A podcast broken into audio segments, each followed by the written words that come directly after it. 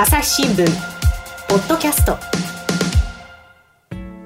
朝日新聞の神田大輔です、えー、今回も引き続きまして政治取材経験の長い秋山紀子編集員にお越しをいただいております。よろしくお願いします。よろしくお願いします。はい、えー、いよいよ菅政権発足ということでですねお送りしてますが、はい、この間ですねやっぱりこう目立ったのが派閥の動き。あの菅さんご自身は無派閥。派閥には属してないんですがあのもう菅さんがこう実はですねあの自民党の総裁選に出るって表明されたのは多分最後でしたよね。なんだけれども、あっという間に各派閥が雪崩を打つように菅さんを支持して、え首相への流れが固まったという、そういういきさつでしたが、秋山さん、この派閥ってね、何なのか、これ、今回のテーマにしようと思うんですけれども、はい、何なんですか？派閥っていうのは、自民党の中で、政策とか理念をこう似た考えの人たちが作る集団のこと。うん、で、本来、派閥の長っていうのは、未来の総理総裁候補。うんなんですよね。うんうん、であの派閥っていうのはあの今は小選挙区制になってしまったから、うん、あの同じ党の人は1つの選挙区に1人しか出ませんけれども、はい、派閥の全盛自体っていうのは中選挙区制の時、うん、今の選挙制度になる前の選挙制度中選挙区制、まあ、今は小選挙区制といって、各選挙区で1人しか当選者が出ませんけれども、中選挙区の時はね、例えば5人出て3人受かるとか、なんかそういう制度でしたね。そうそうそう。だから、はい、あの同じ政党の中から何人もあの候補が出たわけですよね。そう、ね、そうすると派閥その時にその派閥いろんな派閥のあの人が人が出て争うから、うん、あのまあ党内の中でもすごくあの争いが激しくなったんだけれども、うん、でその時にはだから派閥全盛期ですよ。うん、あの派閥を挙げてその候補を応援するから、ただ今はもうあの一つの選挙区に1人しか同じ政党の人出られなくなってしまったので、党が運営する選挙っていう色彩がすごく強くなったので、派閥の力がすごく弱くなりましたよね。で、今、その何々派、何々派って言われてるのを見て、ちょっと考えてみると分かると思うんだけれども、はい、必ずしもその派閥の長があの総理総裁候補になってない人たち。なんか違わないですか、だって、まあ、石破派さんはね、石破派さんかもしれないですけど、ええ、二階派、それから細田派、はい、麻生派、うん、まあ、みんな別にもうかなりいいお年の方々で、うん、次の首相だっていう感じじゃないそうそれは本当、神田さんのおっしゃる通りで、はい、もう総理総裁にはならないよねっていう人たち。であと無派閥が今すごく多いんですよ。それも特徴ですよね、うん、だからそうそうそう。あの派閥の力を借りなくてもいいっていうね、うん、で派閥っていうのはあの毎週木曜日のお昼に派閥の事務所に集まって、うんお昼ご飯食べながらいろいろ情報交換して、はあはあ、なんかお弁当食べてますよね。そうそうそうそ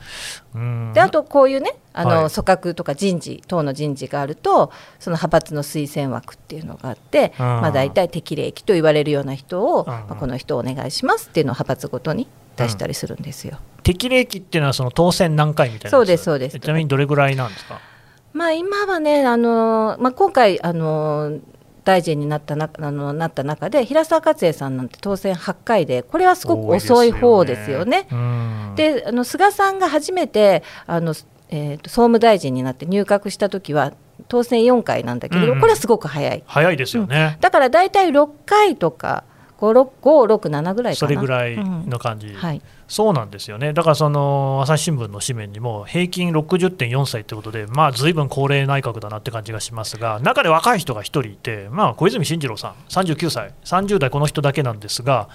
これも当選4回ということで、かなり早いっていうことなんでしょうね。うん、稲田さんとかも早かったですもんね。そうそうそう。だからそういうふうにほら抜擢される人抜擢される人もたまにいる。でただまあ派閥の話になると、ちょっと私ね、逆にむしろこんなに小選挙区になっても結構長いじゃないですか、それこそ菅さんが最初に出た選挙からっていうことですから、20年以上やってますよね、よく派閥ってまだ生き残ってますね、うん、やっぱりね、でもほら、便利なんですよ、便利、うん、何が便利かって言ったらその、うん、ほら、大臣を決めるときなんかにも、そういう単位があった方がこう選びやすかったりとか、あと情報交換の場っていうのは必要ですよね。だからね無派閥の人たちも無派閥連絡会っていうのを作ってお昼ご飯食べてるんですよ。あうん、まあなんせ菅さんもねすごい人に会いまくってるっていうし、そういうつながりはある。うん、ただ別にその派閥って形じゃなくても良さそうな気がするんですが、なんせその象徴的だったのが、えー、菅さんを私たちをね応援していますと言わんばかりに3人のですね派閥の長がですね並んで会見したのあったじゃないですか。うんあれを見てですねうわー古い自民党このまま出てんだっていう感じがしたんですけれども、うん、あれ秋山さんどう見てました？あもう本当昭和な感じでね、ねで私あのその晩だったかなあの自民党の若手議員と一緒にいたんだけれども、はい、すごい彼らが文句を言っていて あんなことされるとねせっかくそのあの安倍さんが辞めて、うん、あの支持率が上がってるのに、うん、自民党のまたイメージが悪くなって、うん、票が流れるってすごい怒ってましたよ。そうでしょうね、だからなんかその旧態依然とした感じがするんですけれども、その辺はでもやっぱりあの派閥の領袖の人たちっていうのは特に何とも思ってないんですかね？やっぱりほら自分たちがあのこうの存在理由を示すためには、うん、それが大事だから。でもそういう意味では今回存在理由しっかり示したんじゃないですか？うん。それはすごくあの二階さんなんて特にそうですよね。二階さん、うん、で二階さんってやっぱ今回すごくお年だから、はい、あのまあ引退も近いんじゃないかって言われてたけれども、うん、まあこれでまた幹事長に再任もなったし、うんまだ当分やるつもりなんで、ね、ちょっと前に73歳定年みたいな話もあったような気がしますけれども、うん、二階さんだってもう80超えてますよね。そう。だけど、まあ、小選挙区で出てる限りはいいんだけれども、うん、まあ、比例にはっていうことなんでしょうね。私ね、どうしても最近ね、やっぱりあの半沢直樹のね、新シリーズ見てるとですね、あの美濃部幹事長っていうですね、あれは新政党とかって自民党じゃないんですけど、まあやっぱり二階さんと重なって見えると言いますか、あるんですけれども、実際、二階さんってどんな人なんですか？あの、ね、あの彼も、まあ、党人派といって、まあ、菅さんと同じなんだけれども、うん、あの地方議員とかその議員秘書出身の叩き上げですね。ですよね。で党人派っていうのはそういうほら苦労して、まあ、苦労人と言ってもいいんだけど苦労してこう下積みから上がってきたからすごく人情の機微をこうねなるほど。そう、ひだひだを。違うぞと。そうそうそうそうそう、うん、で、その二階さんのね、そのじゃ人情の機微をみたいなのを表すのに、あの面白いエピソードがあって、はい、あのもう落選してしまったんだけれども、うん、かつて安倍さんの側近の一人に磯崎陽介さんっていう参院議員がいたんですいらっしゃいました、うん、で、はい、首相補佐官をして官邸の一員だったんだけれどもで、ね、彼がねあの安全保障法案の審議をしている時に、えー、地元に帰って、うん、あのその安全保障法案について講演をしたらすごい失言をしちゃったんですよ。でそれがすごい大きな問題になって、ね、でその安保法案ってすごく与野党の対決法案だったからすごい大事な、うん、大事なことないそれをねそのましてや首相の側近がそんなことするなんてって言ってすごく大問題になったんだけれども、で彼が東京に戻って官邸に戻ってきましたと。うん、で、えー、次の日二階さんから官邸の磯崎さん宛てに菓子折りが届いた。なんでしょう？なんなんだこの菓子折りはって言って開けたらね、えー、それがね切腹もなかだったの。それはどういう意味なんですかね？まあ、前は切腹せよっていう、切腹並みのっていうことなんですね。っていうようなね、うん、ちょっとした冗談も含みながらの。だからそういうところがそのよくも悪くもその、まあ、当時派のこの人の心をね、ね、っていうところなんだと思いますどう思ったんでしょうねそれ見てね。ああ切腹しようかなと思ったんですかね、うん、でもなんかそれがねやっぱり面白いエピソードでやっぱりこう二階さんっていうのが単にそのなんていうか権力をねこう一手に視線がためにこうやってるっていうんじゃなくてそういう人情があるから慕われてる部分もあるそれももちろんそういうことなんですかね、はい、うん。なんか二階さんの話ってもっと他にないですか？二階さんはねあの今幹事長室あの幹事長は幹事長室っていうのが自民党とあと国会の中にもあるんだけれども、ねうん、あのやっぱ割とそこら辺が昭和な感じがするんだけれどもお土産がね山と積まれててね。で人が誰か来るでしょ。そうするとこれ持ってけあれ持ってけって言って。でそのお土産も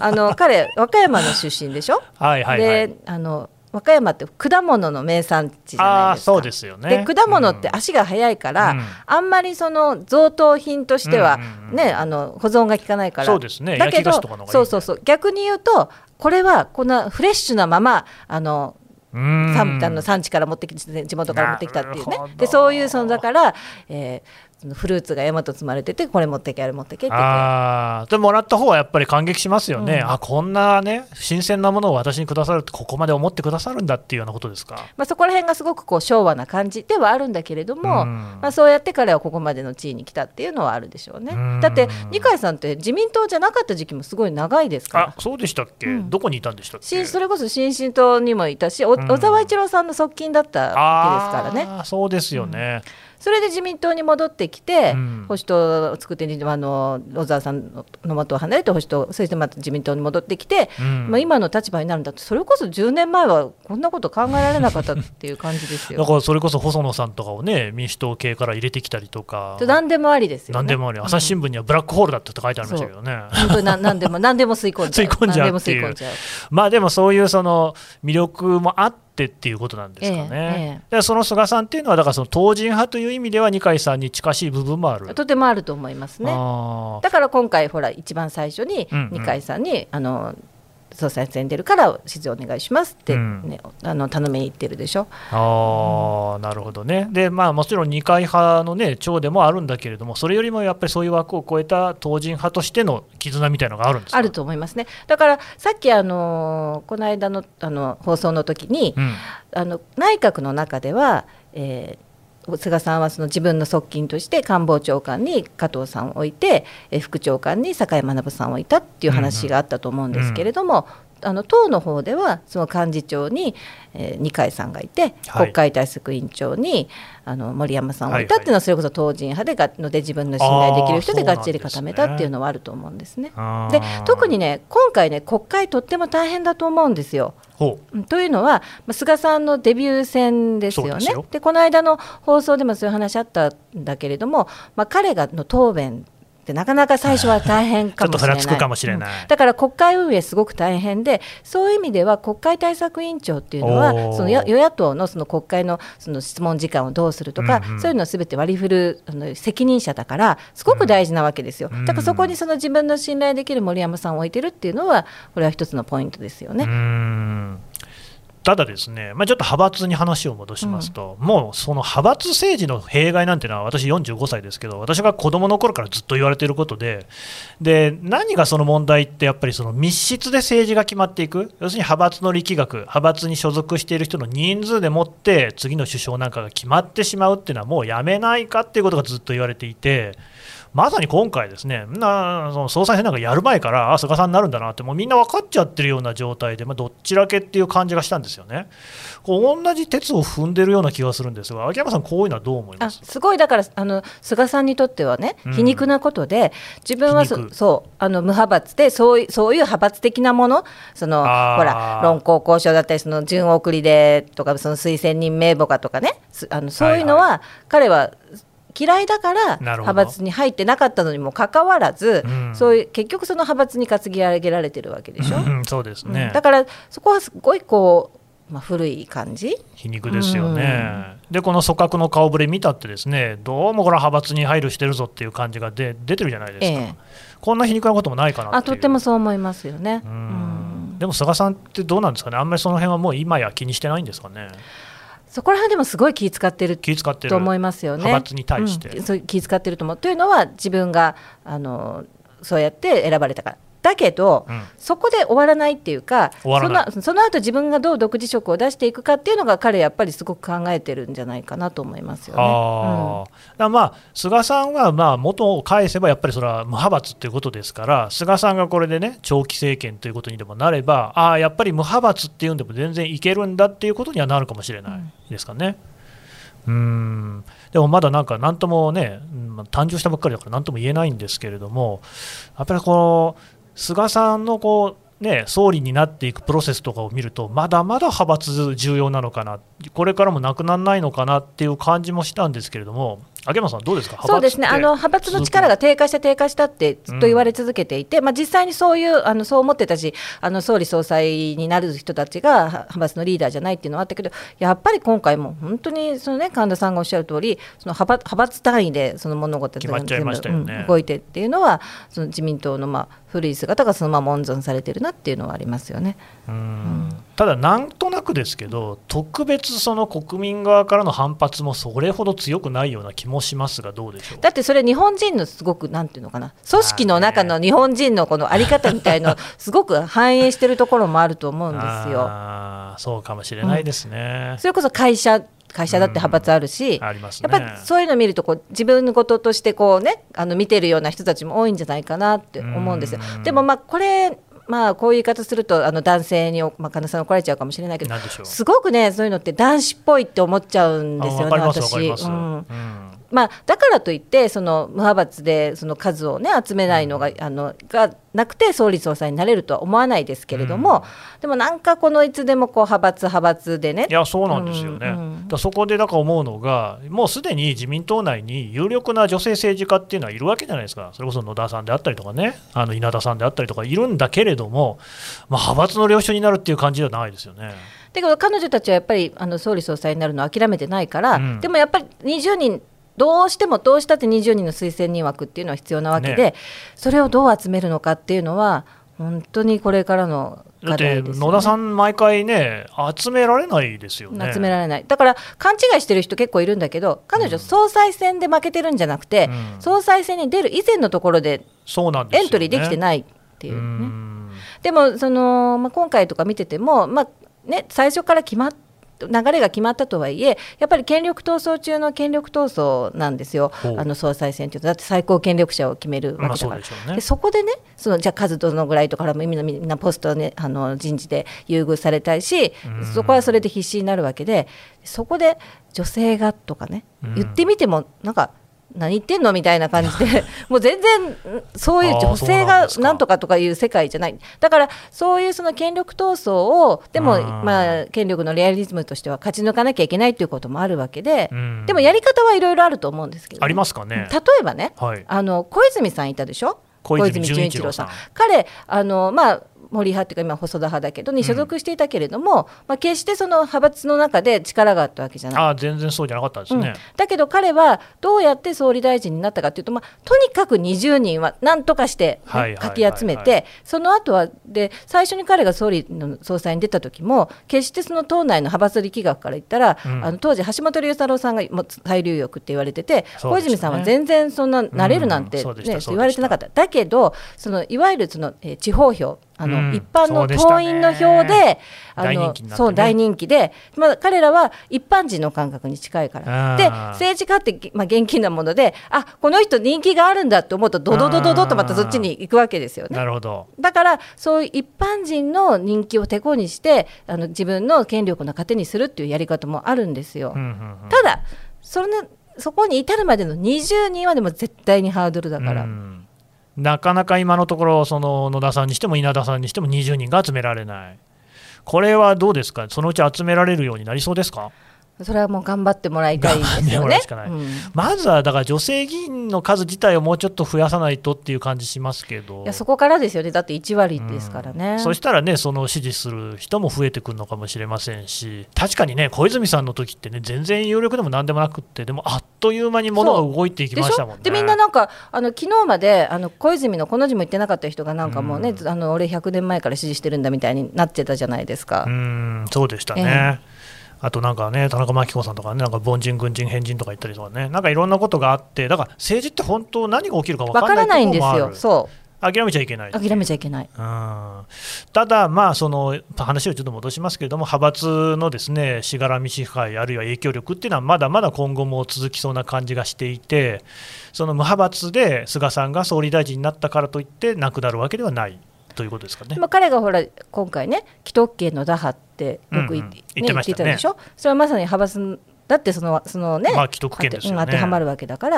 まあ、それをどう考えるのかっていうのはありますよね。うん。どうもうどうですか、それで菅さんがじゃあそこを壊していくかっていうと、あんまりそういう感じしないような気がしますけど。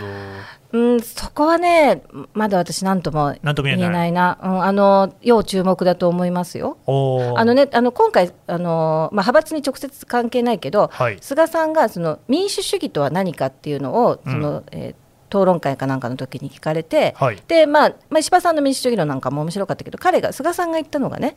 そのそれこそ地方のあの普通の農家出身の自分が今この立場にいるっていうのが民主主義だと思うって言って、うん、私これは一理あると思ったんですよ、ね、うん、だからそういう人なんだからそういうの古臭い、うんうん、そのまあ、昭和の匂いプンプンするような、うん、そのだとあるあとまあ日本人のある意味ねこうなんかこうあり方を象徴しているようなその派閥政治っていうのを打破する可能性もあるとは思います。なるほど、うん、まあ、つまんないこと言うようですけれども、成り行きに注目というところですかね。つまんない言葉になっちゃうけどね。わかりました、どうもありがとうございました。はい朝日新聞ポッドキャスト。質問ドラえもん。我が家の朝は質問から始まる。古代メキシコでのカカオ豆の使い道は？なんだろう。身の回りのことや広い世界のことまでいろんな質問が毎朝君のもとへ。ママお金だって。毎朝のワクワクが未来を開く。朝日新聞というわけで朝日新聞編集委員のですね秋山紀子さんに、えー、お話をいただきました。秋山さんありがとうございました。ありがとうございました。えっ、ー、とですね秋山さんはですね政治に関してですねとってもわかりやすいそんな本をですね、えー、ものしてらっしゃるということで今回ちょっとご紹介をしますけれどもさくら舎ひらがなのさくらであの舎っていうですね校舎の舎の字ですねっていう出版社さんから出ています。不思議の国会点政界用語ノートえー、このね点っていうのはね我々の用語では中黒とか中ぽつとか言いますけど黒いまん丸のやつですね。不思議の国会政界用語ノート秋山紀子さん、えー、秋山さんこれどういう本？あのねこれはあの政治入門なんです。政治一言で言うと、はい、えっとあのまあ今回お話した派閥とか野党与野党の役割とか国会ってどういうところとか、うん、あとあのテレビ見ててなんでこんなふうに政治動いていくんだろうって思うのが言葉を分かりやすくあの説明してあって、まあ一冊読むとあのあ政治っていうのはこういうものな日本の政界っていうのはこういうものなんだなっていうのが一通り分かるような本になってます。いいですね。なんか今ちょっと目次を私見てるんですけれどもね。政治家のオンレコオフレコのお約束とかですね。缶オフの価値とか。ああもう読みたいって感じがね しますね。お願いします。読んでください、はい、すみません。私も読んでないってことがバレちゃいましたけれども、はい、そういう本不思議の国会正解用語ノートっていうのがありますのでこちらもぜひ読んでみてください。はい。今日はどうもありがとうございました。この番組へのご意見ご感想をメールで募集しています。ポッドキャストアット朝日ドットコム。Podcast アットマーク朝日ドットコムまでメールでお寄せください。それではまた次回の配信でお会いしましょう。